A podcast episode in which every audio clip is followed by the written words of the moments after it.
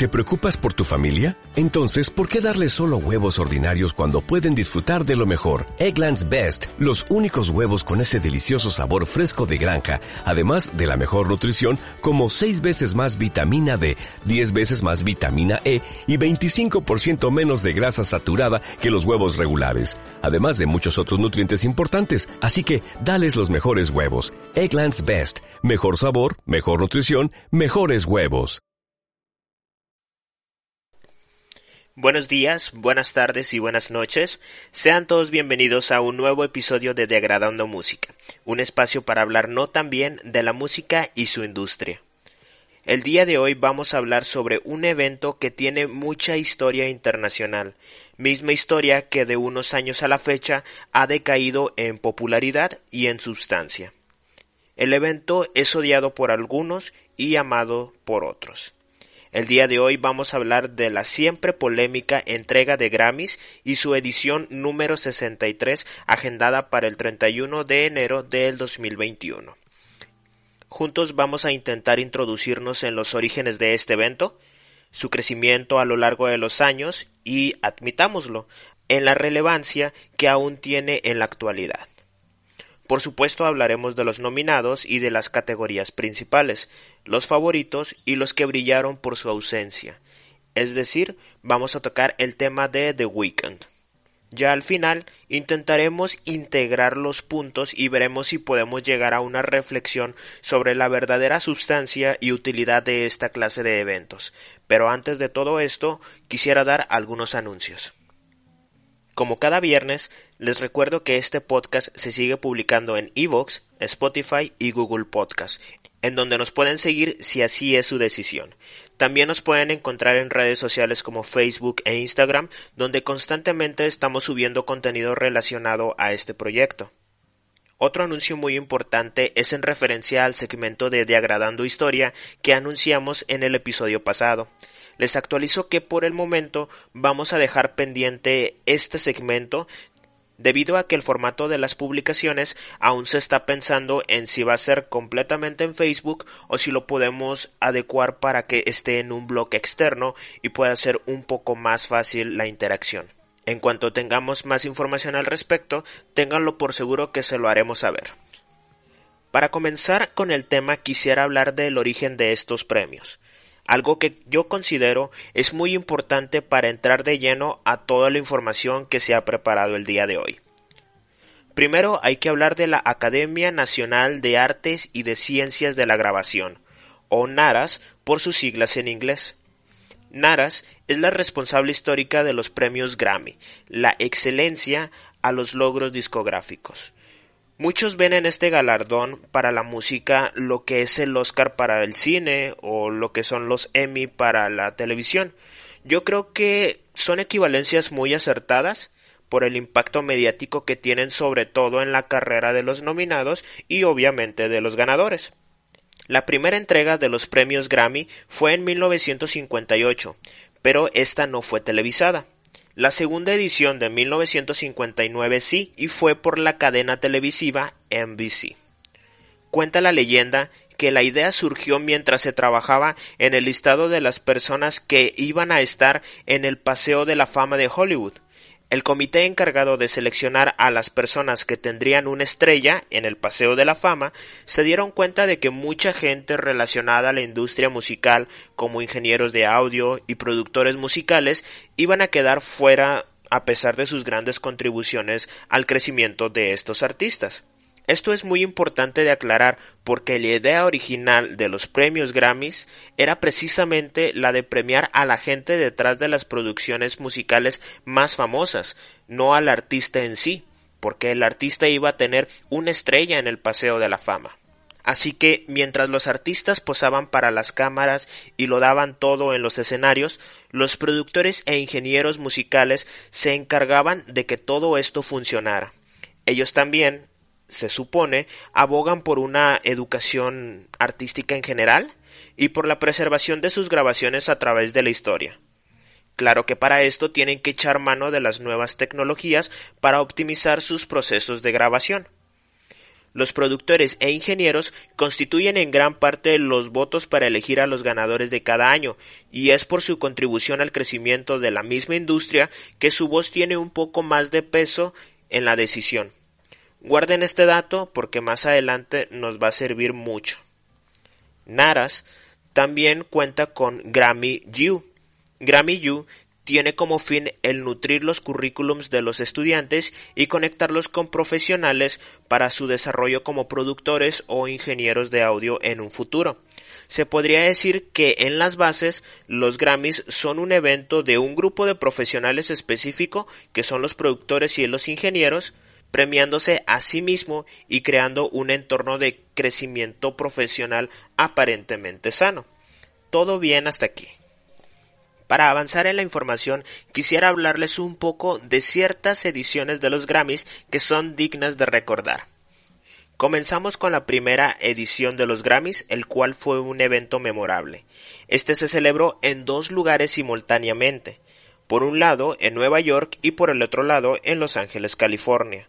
Leyendas de la música como Frank Sinatra, Ella Fitzgerald, Sammy Davis Jr., Henry Mancini y André Pevin acudieron a una cena de gala en California mientras los miembros de Naras hacían exactamente lo mismo pero en Nueva York. Aunque hubo una gran afluencia de los medios y el evento fue cubierto completamente, no fue televisado como ya se los comenté.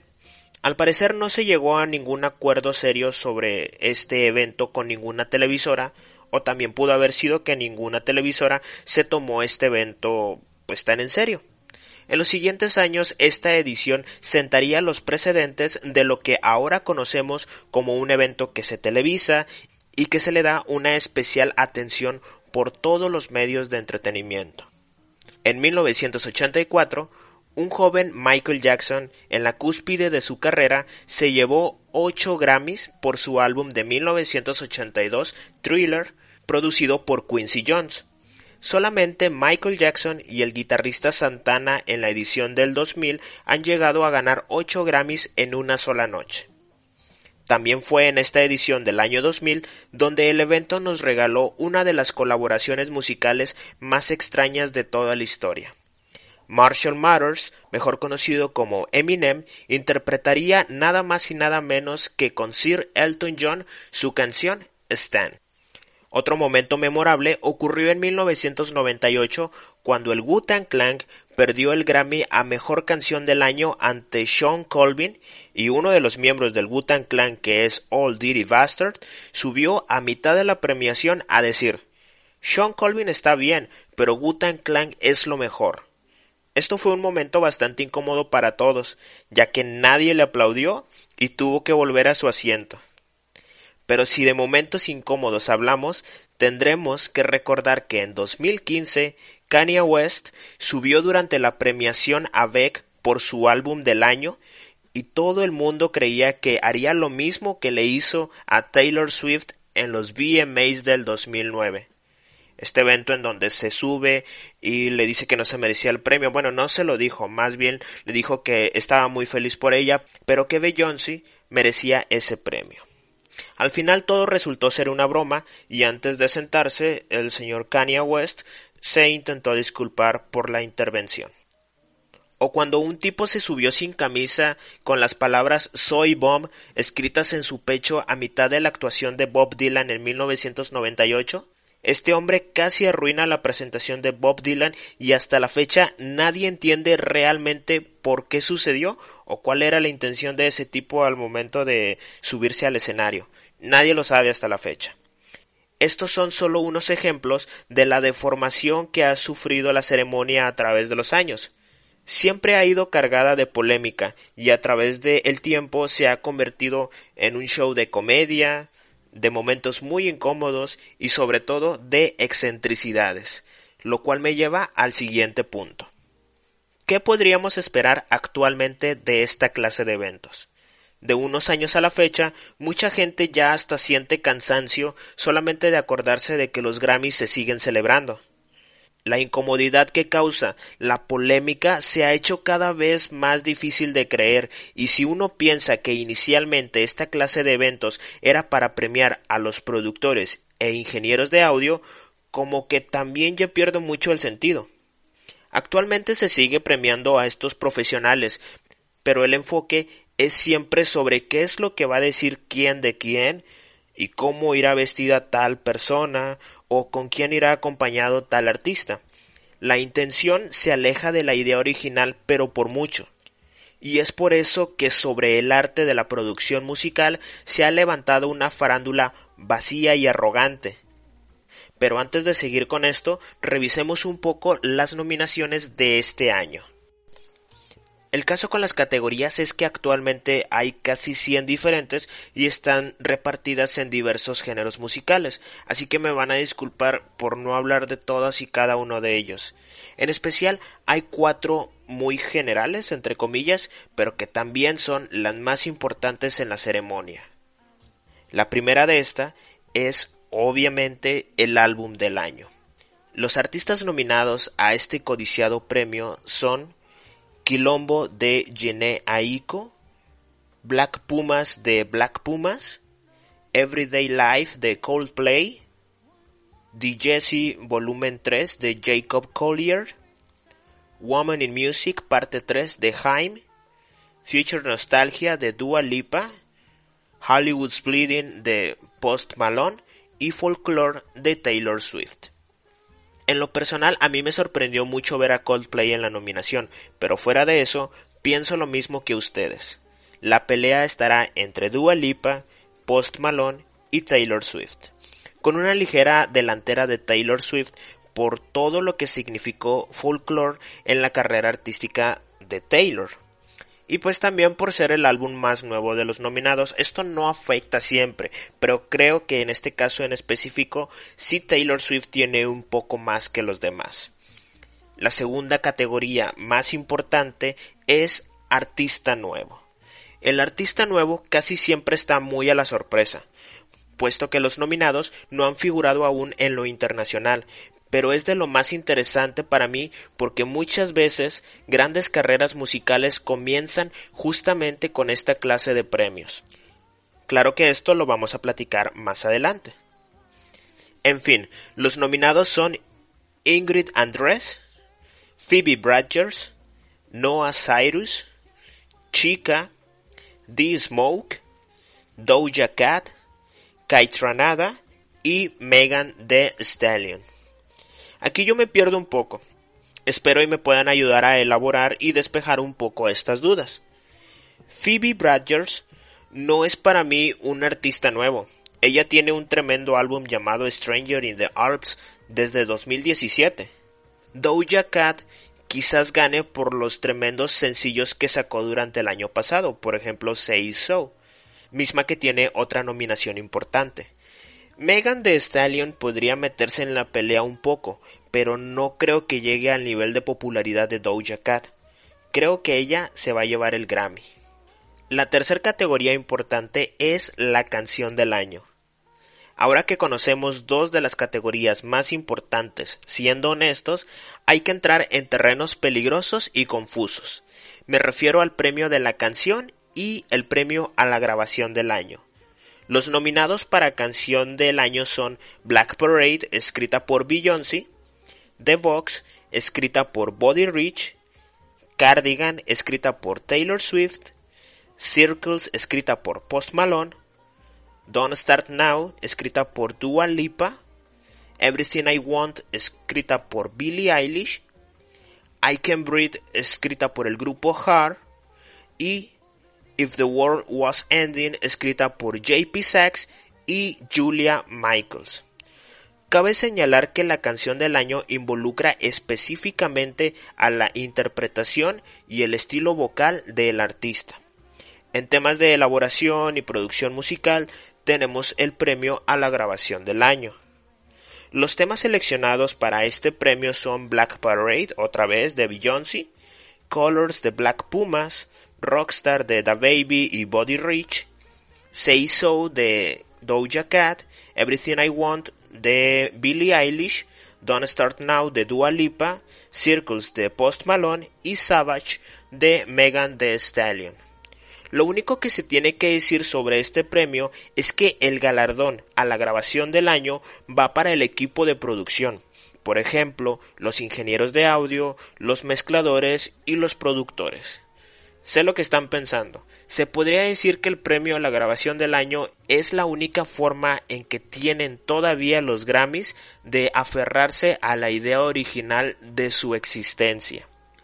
Yo aquí ya no sé realmente qué reluzca más en cada parte del premio, pero recordemos que son los ingenieros y los productores quienes tienen más votos a la hora de elegir a los ganadores. Entonces me hace mucho sentido que haya un premio para el artista y otro para su equipo de trabajo. Mucha gente no lo sabe, pero la última palabra para elegir a un ganador de un Grammy es de la Naras. El proceso de selección es el siguiente. Primero, todas las discográficas mandan el material de los artistas a quienes quieren nominar. Primero lo mandan en correo electrónico o por un portal en línea y luego lo envían en una copia física a las oficinas de Naras. Después de tener todas las postulaciones, se comienzan a hacer sesiones de revisión en donde participan más de 150 expertos. Esta, la revisión de 150 expertos, es el primer filtro. El listado resultante de estas sesiones de revisión se envía a cada uno de los miembros de Naras y se vota por las cuatro categorías que ya mencioné, que es la canción, el álbum, la grabación y el artista nuevo, y además se les da oportunidad de que voten por nueve categorías extras elegidas por cada uno de los miembros. Recordemos que existen casi 100 categorías diferentes y estas abarcan un gran número de géneros muy completo, o al menos eso se supone. La revisión individual de cada miembro de Naras es el segundo filtro. Ya teniendo este listado de dos filtros, no solamente de Naras, sino también de toda la academia de grabación, se van recibiendo poco a poco las boletas de grabación y se hace un escrutinio final. Si se valen los empates, aunque siempre se ha tratado de ejercer democráticamente toda clase de decisión y todos los nominados, independientemente de si ganan o no un Grammy, reciben una medalla al mérito de su nominación. Después de este escrutinio final, los ganadores se dan a conocer la noche de la premiación. Se dice que todos los miembros de la Academia de Grabación se basan únicamente en la calidad de la candidatura y no en el número de ventas o en la popularidad del artista o en el rendimiento de su material. Tampoco se toman en cuenta las amistades personales, las preferencias religiosas y o lealtades a cierta casa discográfica. Pero bueno, todo esto es en papel. Está muy bien. Pero las reglas y los parámetros de la Academia de Grabación muchas veces se utilizan a favor de cierto artista, miembro de cierta casa discográfica, y a partir de aquí nacen las polémicas. Las polémicas es el siguiente punto de esta grabación. Una cosa sí es cierta, los premios Grammys se han convertido en un premio a la popularidad y cada año tenemos que tragarnos una canción, un álbum o un artista que constantemente se reproduce en la radio y en los medios actuales. Sin embargo, el origen de las polémicas tiene raíces un poco más profundas. Por ejemplo, hablaremos del último punto de proceso de selección de ganadores de los Grammys, la imparcialidad de los miembros de la Academia de Grabación para elegir a dichos ganadores. ¿Realmente es tan pulcra y blanca y bien intencionada esta decisión? Comencemos por el principio. Sabemos que las discográficas mandan el material de sus nominados, pero son estas mismas discográficas las que luego intentan persuadir a los miembros de la Academia de Grabación para que voten por sus artistas. Estos intentos de persuasión van desde anuncios en redes sociales con mensajes de para su consideración, aquí les dejamos el material de X artista. En otros casos se eligen métodos más sucios y esta propaganda llega a los correos personales de los votantes. Imagínate el PRI intentando hacer que votes por ellos, pero a nivel industria musical. Es así, igualito. Pero esto no es todo. Los más grandes problemas que se ha llevado la Naras es por supuestos sobornos o compra de votos para que ciertos artistas de cierta casa discográfica gane un Grammy. Esto nos lleva a el caso de The Weeknd. Todo comenzó el día que se develó el listado de las nominaciones y tras la sorpresa de que el autor de uno de los álbumes más exitosos del año pasado, The Weeknd con After Hours, no aparecía por ningún lado. El autor de Blinding Lights tuiteó que los Grammys se mantenían corruptos y que no solamente a él, sino también a sus fans y a la industria musical en concreto le debían transparencia. El final de este caso es que, a pesar de toda la relevancia que le dio el público durante las ceremonias de premiación como Billboard o MTV, para la Academia de Grabación no fue suficiente. Y es en este punto donde surgen ciertas teorías. Primero se dice que atípicamente The Weeknd goza de demasiada popularidad y la Academia le dio chance a un listado de nominados más inclusivo, porque no sé si se dieron cuenta, pero casi todas las personas nominadas a Mejor Nuevo Artista son mujeres. Nara se ha metido en muchos problemas en ediciones pasadas por esto, y en su intento de enmendar lo ocurrido no salió bien librada. Otra idea supone que como The Weeknd estará en el show de medio tiempo del Super Bowl en 2021, un conflicto de intereses logró que la academia omitiera su participación completamente. Lo que sea que fuese, The Weeknd está fuera del evento y esto nos deja con solo una duda. ¿Qué clase de parámetros comulgan en el comité de la Academia de Grabaciones? Fiona Apple lanzó lo que es para muchos una obra maestra de la música con Fetch the Bolt Cutters y tampoco entró en la nominación. O BTS, el dios Midas de la industria musical actualmente, tampoco figura como debería. El asunto, a mi perspectiva, siempre va a ser un misterio. Pero bueno, acercándonos un poco ya al final de esta grabación, vamos a concentrarnos en cosas que sí sabemos y de las cuales sí tenemos certeza. Los premios Grammy siempre serán una de las plataformas más importantes para el crecimiento de cualquier artista y eso es una realidad que muy pocos podemos negar.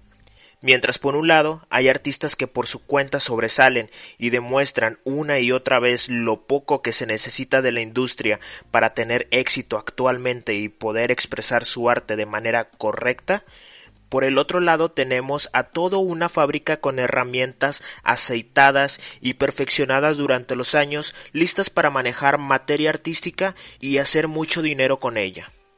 No olvidemos que para satisfacer a un modelo de mercado, la música vista como una profesión y el artista como un profesional en ello requiere de agrandar su currículum para demostrar su alcance y así asumirse exitoso.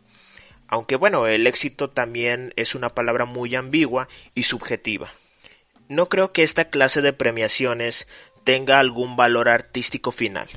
Claro que todo esto se trata de una expresión artística como lo es la música, pero más que un fin es un medio para la obtención de ganancias que muy poco tienen que ver con la esencia del arte. Y esto no es triste para nada, porque considerando el modelo económico en el que nos encontramos, la meritocracia es una falacia. Esta es una mentira que nos repetimos constantemente, porque no siempre a tu esfuerzo y el arduo trabajo le corresponde el éxito. Esto no es triste, son las reglas de un juego que se están intentando cambiar y creo que ahí es donde tendríamos que enfocarnos y en donde tendríamos que esforzarnos porque todo esto vaya cambiando hacia un lugar más útil para la misma creación de nuestra propia cultura.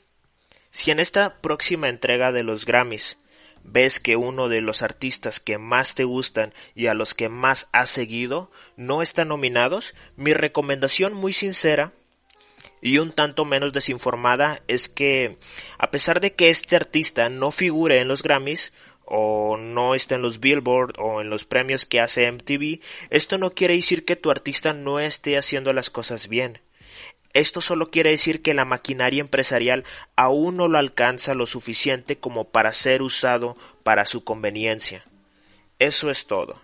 No es porque sea menos artista o porque su arte no tenga el valor suficiente como para entrar en estos listados, creo que ya avanzados en esta grabación podemos llegar a conclusiones bastante certeras sobre lo que significa un premio Grammy un premio Oscar, un premio Emmy o cualquier galardón.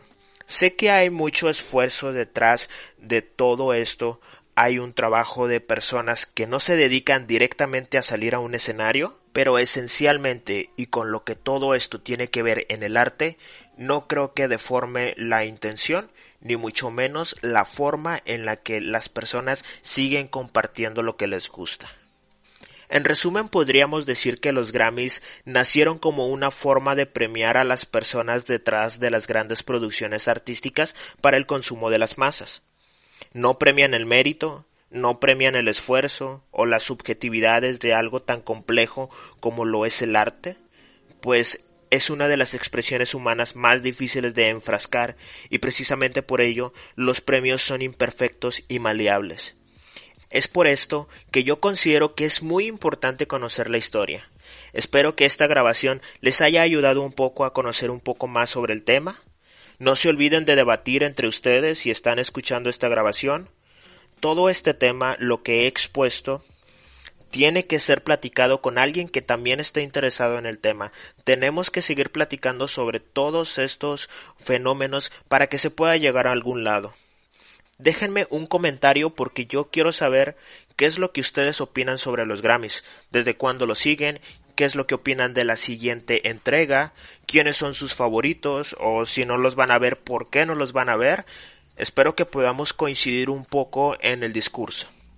Muchas gracias por escuchar nuevamente este episodio de Degradando Música. Les recuerdo que yo soy Miope y nosotros nos estaremos escuchando el siguiente viernes con otro interesante tema sobre la música. Hasta luego.